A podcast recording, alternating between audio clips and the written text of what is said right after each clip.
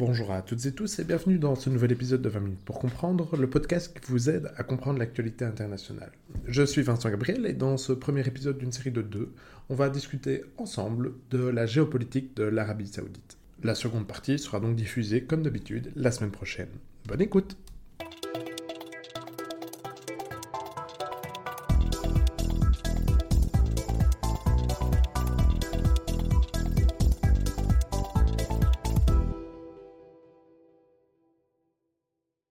Alors, pour discuter de l'Arabie Saoudite, j'ai l'interlocuteur parfait que je reçois aujourd'hui à distance. Bonjour, Jean-Loup Saman.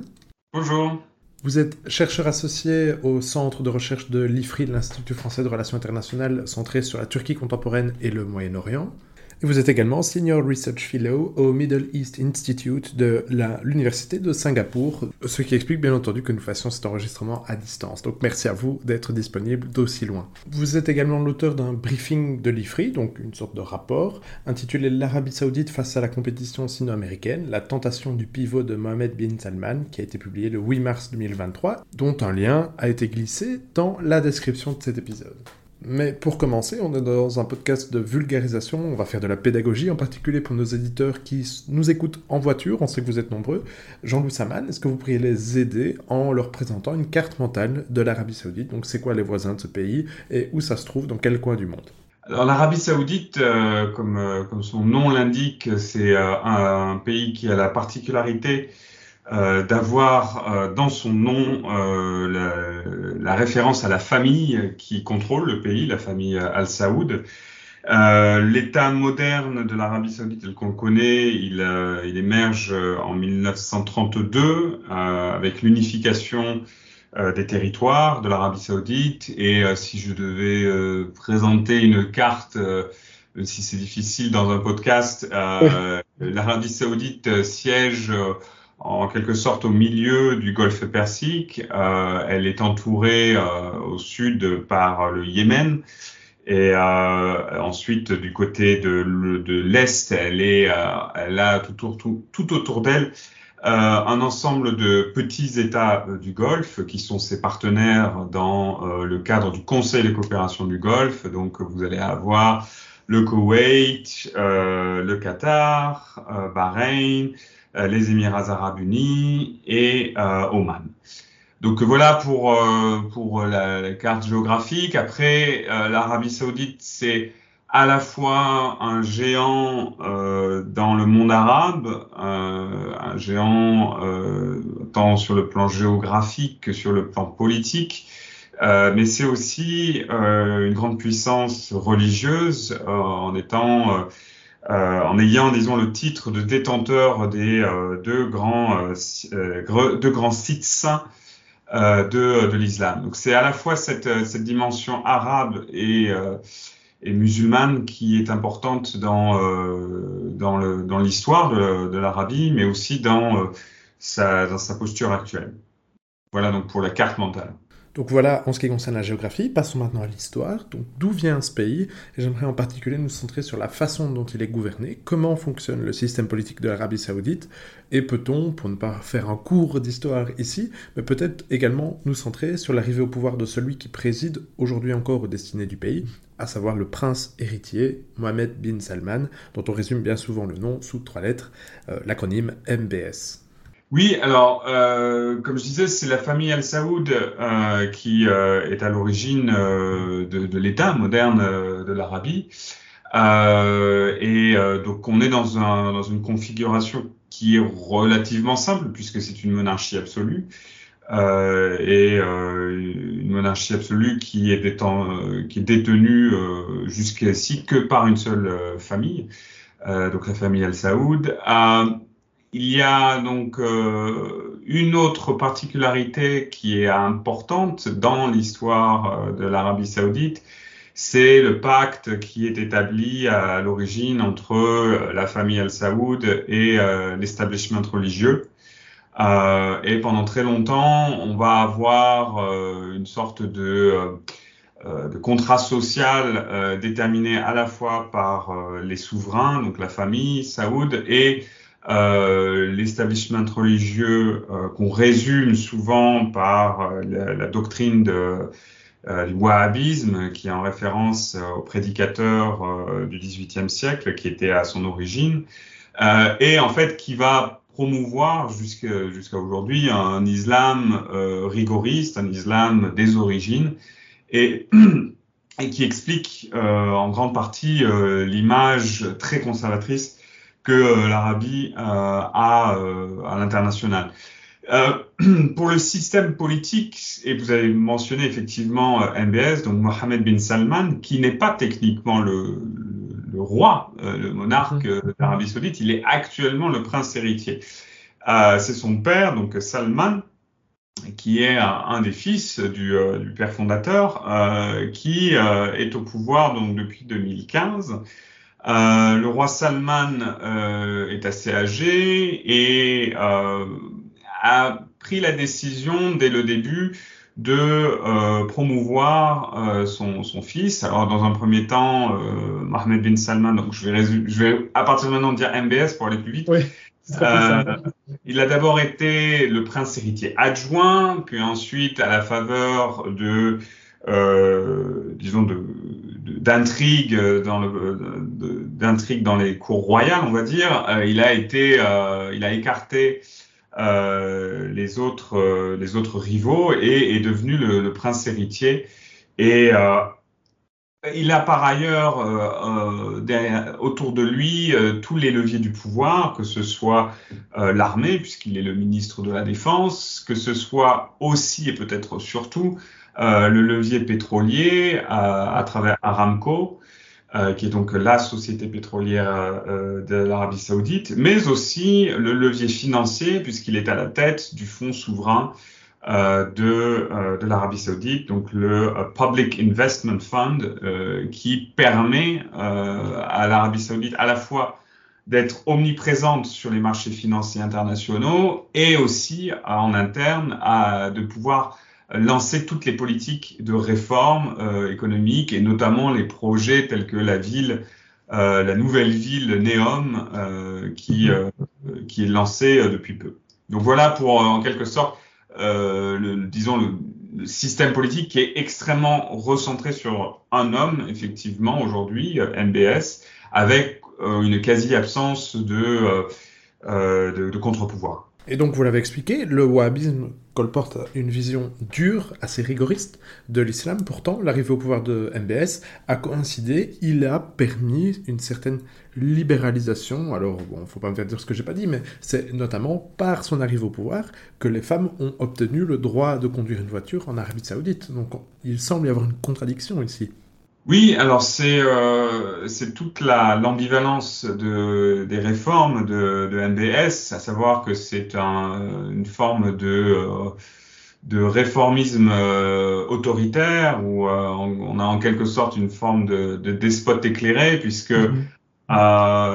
MBS a neutralisé ou a continué le travail de neutralisation de la police religieuse qui était déjà entamé euh, sous le précédent roi Abdallah, euh, et a voulu, en grande partie pour euh, attirer les, capitaux étrangers, a voulu donc moderniser économiquement et socialement le pays. Et l'une des réformes les plus emblématiques, effectivement, c'est la possibilité pour les, les femmes saoudiennes de pouvoir conduire. Euh, ça ne l'a pas empêché de, euh, de, mettre en prison certaines militantes euh, saoudiennes qui, euh, quelques années auparavant, étaient parmi celles qui euh, manifestaient, du moins sur les réseaux sociaux, pour la, la, liberté de conduire pour les femmes. Donc c'est là où, on, encore une fois, on a l'ambivalence du personnage. pour MBS, s'il doit y avoir une ouverture du pays, elle ne peut se passer qu'à travers lui. Il en est le seul détenteur. Donc c'est euh, vraiment une réforme euh, en, euh, en, maintenant, disons, cette centralisation du pouvoir entre les mains de, du prince héritier. Très bien, merci Jean-Louis Samad. Maintenant, nos auditeurs ont une vision claire de ce pays, de sa géographie. Maintenant, je vais leur expliquer pourquoi j'ai choisi de parler de l'Arabie Saoudite avec eux. Il y a plein de pays dans le monde, donc pourquoi celui-là? Eh bien, peut-être n'ont-ils pas vu, mais en fait, l'Arabie Saoudite, elle a été très récemment et très souvent sur le devant de la scène internationale, pour plusieurs raisons que je résume ici. Il y a d'abord eu dans les mois, les derniers mois de 2022, disons, un voyage de Joe Biden en Arabie Saoudite qui s'est pas trop bien passé. Puis on a eu un voyage de Xi Jinping en Arabie Saoudite qui s'est plutôt très bien passé. Et très récemment, l'Arabie Saoudite a opéré un rapprochement avec son ennemi juré, je veux dire, je ne vais pas spoiler pour taire l'identité de cet État, mais certains auditeurs le savent et le connaissent déjà. Donc on a vraiment un, un État qui a un certain activisme sur la scène international. Il, opère vraiment une géopolitique assez intéressante. Et donc, on va essayer de décrypter tout ça. Ce sera l'occasion dans cet épisode et dans le prochain. On va essayer de voir un petit peu quelle est la relation de l'Arabie Saoudite avec différents acteurs. Et le premier que j'aimerais étudier euh, dans cet épisode, c'est la relation qu'a l'Arabie Saoudite avec son pote, ou en tout cas son, celui qui est censé être son pote, son allié traditionnel, c'est-à-dire les États-Unis. C'est une relation qui a toujours été compliquée euh, et qui est une relation euh, principalement d'intérêt, euh, dans le sens où euh, elle, euh, elle, voit le jour au lendemain de la Seconde Guerre mondiale, donc entre cette première rencontre qui est souvent mise en avant. Oui. Euh, sur un, un porte-avions américain entre euh, le roi Ibn Saoud et euh, le président américain Roosevelt, et à l'époque, euh, les choses sont, sont, très clairement euh, établies euh, sous, euh, sous forme d'une transaction en quelque sorte qui est euh, l'Arabie saoudite s'engagera à fournir en, la, la, stabilité énergétique, la sécurité énergétique à travers ses approvisionnements en hydrocarbures en échange d'une protection des États-Unis. Donc ça, c'est euh, une équation qui, euh, peu ou prou, est restée jusqu'aujourd'hui euh, assez, assez prégnante dans la relation bilatérale. mais elle a évolué et elle a été mise à mal à plusieurs reprises et ça commence, on va dire, avec les, les attentats du 11 septembre de 2001, au cours desquels on se rend compte qu'une majorité des des, euh, des terroristes euh, d'Al-Qaïda étaient euh, saoudiens. Il me semble que sur 17 euh, des terroristes, on en a 11 qui sont saoudiens. Donc ça, ça, ça jette un froid dans la relation. à partir de là, il va y avoir un travail de diversification de, des approvisionnements énergétiques américains, donc réduction de la dépendance pétrolière américaine vis-à-vis -vis de l'Arabie saoudite. Euh, ça va s'accélérer la décennie suivante avec euh, le gaz de schiste euh, qui permet aux États-Unis, disons, de, de, prendre ses distances encore plus avec le Golfe Persique, en tout cas sur le plan euh, énergétique. Et euh, par ailleurs, on a aussi, au cours des dernières années, eu une sorte de, de, de, politisation de la relation entre l'Arabie saoudite et les États-Unis, L'Arabie saoudite a traditionnellement eu des bonnes relations plutôt avec euh, les administrations républicaines, mais ça va se s'accentuer sous l'administration Trump. Euh, et à partir de là, on va avoir l'idée que euh, il y a une relation euh, extrêmement proche entre MBS, euh, Donald Trump et son gendre Jared Kushner. Euh, et ça, ça va grandement desservir l'Arabie saoudite quand l'administration Biden va arriver. Euh, Joe Biden, avant même d'être élu euh, lors de la campagne présidentielle de 2020, euh, promet de faire euh, de MBS un paria, c'est les termes qu'il mhm. emploie. Et c'est en référence en grande partie au rôle euh, que le prince héritier a joué dans l'assassinat d'un journaliste, le journaliste Jamal Khashoggi, qui avait été assassiné en 2018, si je me souviens bien, oui. dans un consulat euh, saoudien. Et donc là, en fait, on a euh, tout un enchaînement de, de, relations qui va, qui va se, qui vont se détériorer et euh, finalement, alors que Biden voulait euh, mettre un terme ou en tout cas prendre ses distances avec le prince héritier, il va être euh, obligé de, de changer de cap, en grande partie à cause de la guerre en Ukraine et du besoin euh, des Occidentaux de, euh, de, de, se tourner vers les pays du Golfe et en particulier vers l'Arabie saoudite pour alléger le, poids, en particulier à l'été 2022, le poids, disons, de, du, baril, puisqu'on est à un moment où le baril, le prix du baril explose. Et donc, la visite que vous avez mentionnée de Joe Biden en, à l'été 2022, elle a en grande partie pour objectif de renouer les liens afin euh, d'avoir une, une, politique plus, euh, plus positive euh, des, des, Saoudiens sur euh, le, le, baril de pétrole. Euh, ça n'a pas marché, comme vous l'avez dit.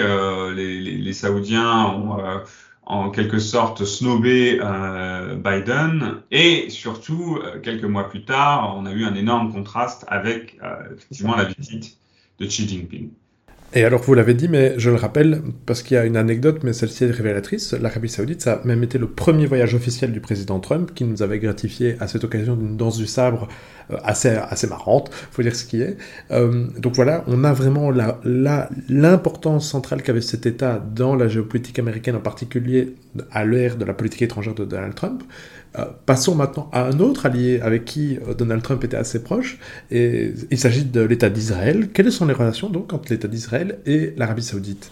Alors, ce sont des relations qui, là, pour le coup, sont euh, beaucoup plus réduites. il y a aujourd'hui, on va dire, des relations qui sont pas exactement secrètes, mais qui sont discrètes, on va dire, entre Saoudiens et Israéliens, et en particulier dans le domaine de la sécurité. Euh, et il faut noter que l'Arabie saoudite, dans le cadre des accords d'Abraham, a euh, levé l'interdiction de survol de son espace aérien aux avions israéliens. Euh, ce qui est une mesure qui peut sembler symbolique, mais qui euh, avait une vraie euh, portée, dans le sens où c'était une façon pour l'Arabie saoudite euh, de montrer qu'elle ne s'opposait pas aux accords et qui permet aussi, d'un point de vue très pratique, aux Israéliens d'aller, d'accéder à l'Asie de façon beaucoup plus rapide. Mm-hmm. à partir de là, et là on revient au, au, point, au point central lié à l'identité saoudienne. Je disais tout à l'heure que l'Arabie saoudite, c'est un géant à la fois sur, dans le monde arabe, mais aussi dans le monde musulman. Euh, vous n'avez jusqu'à présent jamais eu donc de, de, reconnaissance euh, juridique euh, d'Israël. Il faut bien le rappeler, l'Arabie saoudite ne reconnaît pas l'existence euh, d'Israël.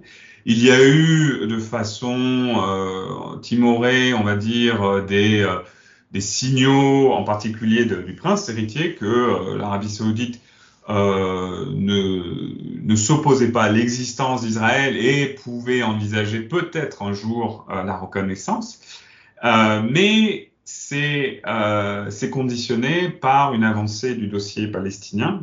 Et ça, ça a été rappelé euh, il, y a, il y a peu par le ministre des Affaires étrangères saoudien, qui a rappelé finalement la position qui était la position du roi Abdallah, donc le roi précédent, qui en 2002 avait euh, mis en place, avait écrit ce qu'on a appelé le plan Abdallah et qui était ensuite devenu le plan de la Ligue arabe, qui, euh, qui euh, partait de l'idée d'un besoin euh, d'établir un État palestinien selon les, frontières de 1967 et en échange de quoi l'Arabie saoudite et à travers elle l'ensemble des pays arabes euh, reconnaîtraient Israël.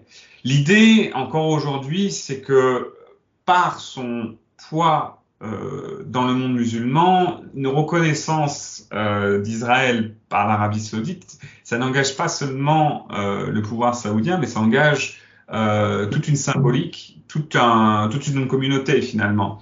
Et c'est ce pourquoi je pense aujourd'hui euh, MBS reste quand même assez prudent il ne peut pas, euh, il ne peut pas décider euh, d'une normalisation comme des petits pays le, le, font, tels que les Émirats Arabes Unis ou le Bahreïn. Là, l'enjeu est beaucoup plus, euh, beaucoup plus conséquent. Un tout grand merci, Jean-Louis Saman. Vous me permettez de faire un placement de produit, parce que pour nos auditeurs intéressés par le sujet, je leur rappelle que nous avions réalisé une série de deux épisodes sur les accords d'Abraham avec Solène Jomier et Simon, euh, Simon. Je mets le lien vers le premier épisode dans la description, et comme ça, ça leur permettra de bien saisir tous les tenants et aboutissants de ce dossier que vous avez mentionné. Pour le reste, on se retrouve la semaine prochaine, Jean-Loup Saman et chers auditeurs, chères auditrices, pour la suite de cette discussion sur la géopolitique de l'Arabie Saoudite, dans laquelle nous discuterons notamment des relations qu'entretient Riyad avec la Chine, mais également avec l'ennemi et l'éléphant dans la pièce qu'est l'Iran, et nous étudierons également l'accord qui a donc été signé entre l'Iran et l'Arabie Saoudite. À la semaine prochaine!